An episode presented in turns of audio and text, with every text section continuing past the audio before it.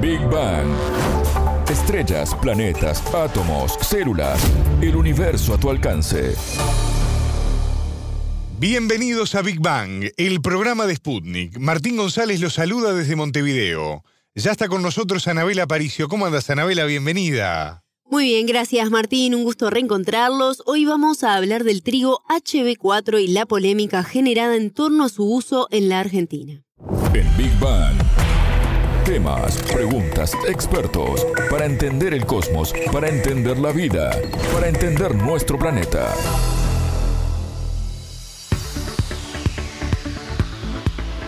Luego de una década de investigación científica, Argentina logró crear un producto transgénico íntegramente generado en el país y por parte de profesionales que integran organismos estatales. La liberación al mercado nacional e internacional de este producto sería un hito en la historia del país, según lo expresan además los propios creadores del denominado trigo HB4. Pero vamos a entender un poco más qué es este tipo de trigo. Contanos un poco más, Anabela. Bueno, Martín, primero que nada, para tener una idea de la magnitud de la producción de trigo en Argentina, en 2022 se han cosechado alrededor de 20 millones de toneladas, 6 son derivadas al consumo interno y el resto se exporta. Este nuevo tipo de trigo, producido por científicos del Consejo Nacional de Investigaciones Científicas y Técnicas, conocido también como CONICET, permite cultivar en condiciones extremas que se hicieron cada vez más frecuentes en los últimos años. Hablamos con el argentino Pedro Peretti, ex dirigente de la Federación Agraria Argentina, miembro de la organización Manifiesto Argentino y Movimiento Arraigo, quien nos brindó detalles sobre cómo funciona este trigo HB4. Bueno, el trigo HB4 es un desarrollo científico que, logró eh, la Universidad del Litoral, que es una universidad pública de la República Argentina, y el CONICET, que es un ente público de la República Argentina, que es el trasvasamiento de un gen resistente a la sequía que está en la semilla de, la planta de girasol a las plantas de trigo y de soja. Es resistente a la sequía, o sea que en condiciones climáticas adversas puede rendir hasta un 20% más. Ese es lo distintivo de este descubrimiento científico, ¿no es cierto?, cuya patente es enteramente pública de la República Argentina, esto es importante remarcarlo.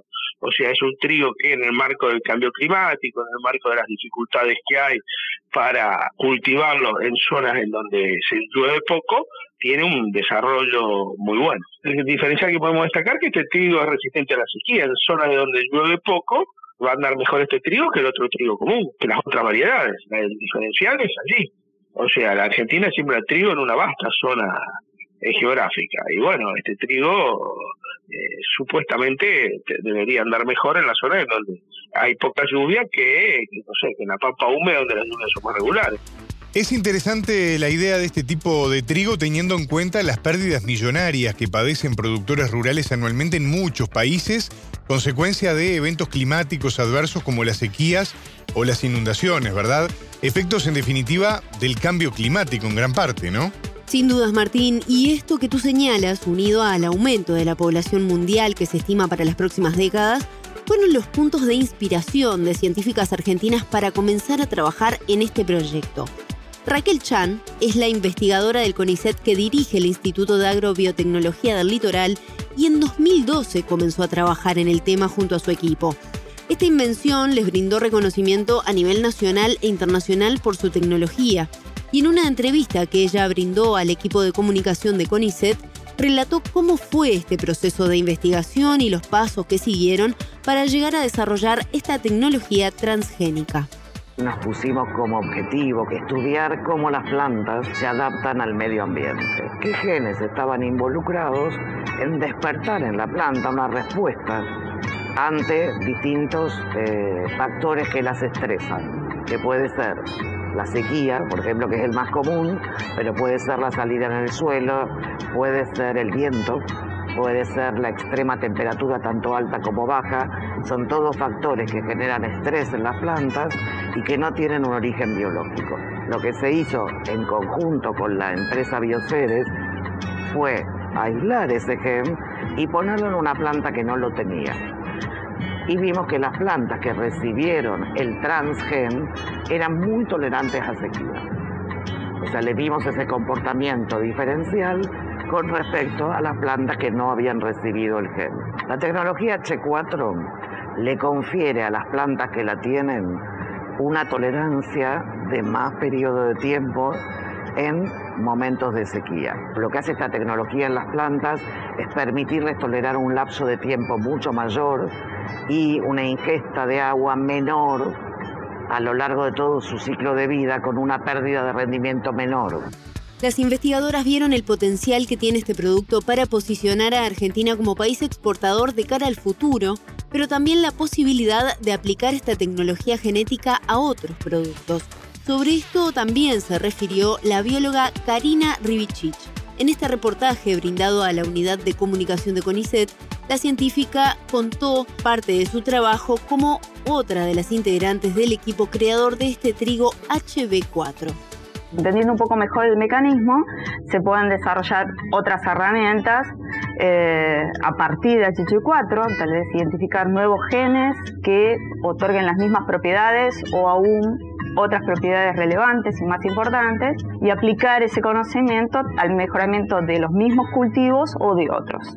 Yo creo que bueno, el, objetivo de máxima sería que realmente eh, alcanzara el beneficio a una gran cantidad de la población, ¿no? que esto permitiera en definitiva ingreso de recursos para el país y para los habitantes del país. Esto es una clara muestra de cómo la tecnología permite mejorar el desarrollo de la producción agrícola para tener cultivos más eficientes, ¿no? Exacto, Martín. Incluso se está trabajando con información satelital para obtener datos que permitan mejores cosechas.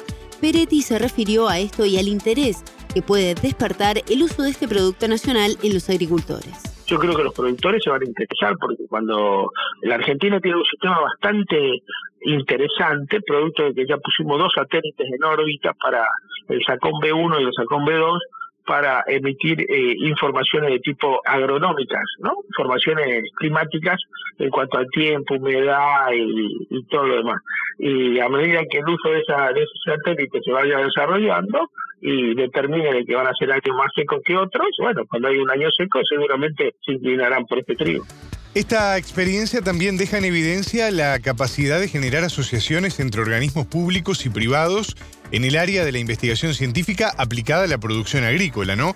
¿Cuál es la participación de privados en este caso, Anabela? El Estado argentino licenció el uso de la patente a la empresa Bioceres, quien se encargará de comercializarlo, pues el Estado no tiene la capacidad de abordar diversos costos que implican esta etapa.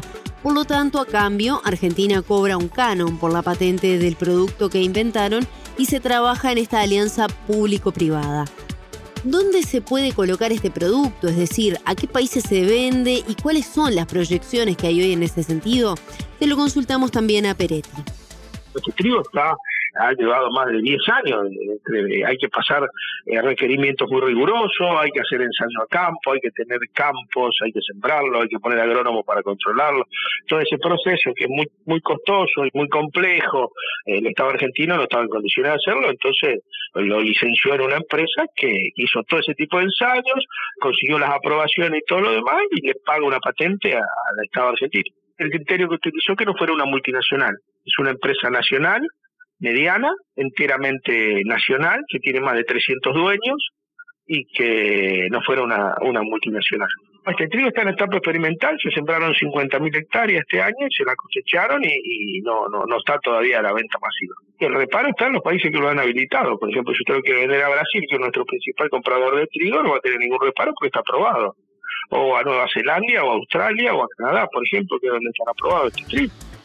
El consumo de productos transgénicos y su potencial daño en la salud han sido todo un tema de debate en las últimas décadas, ¿no?